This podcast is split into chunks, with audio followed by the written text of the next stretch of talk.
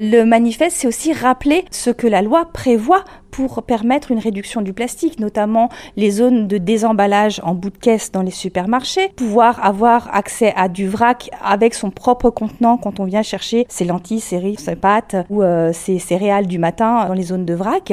C'est aussi limiter, par exemple, le plastique de réchauffe. On a euh, dans nos modes de consommation euh, des barquettes individuelles de, plats préparés.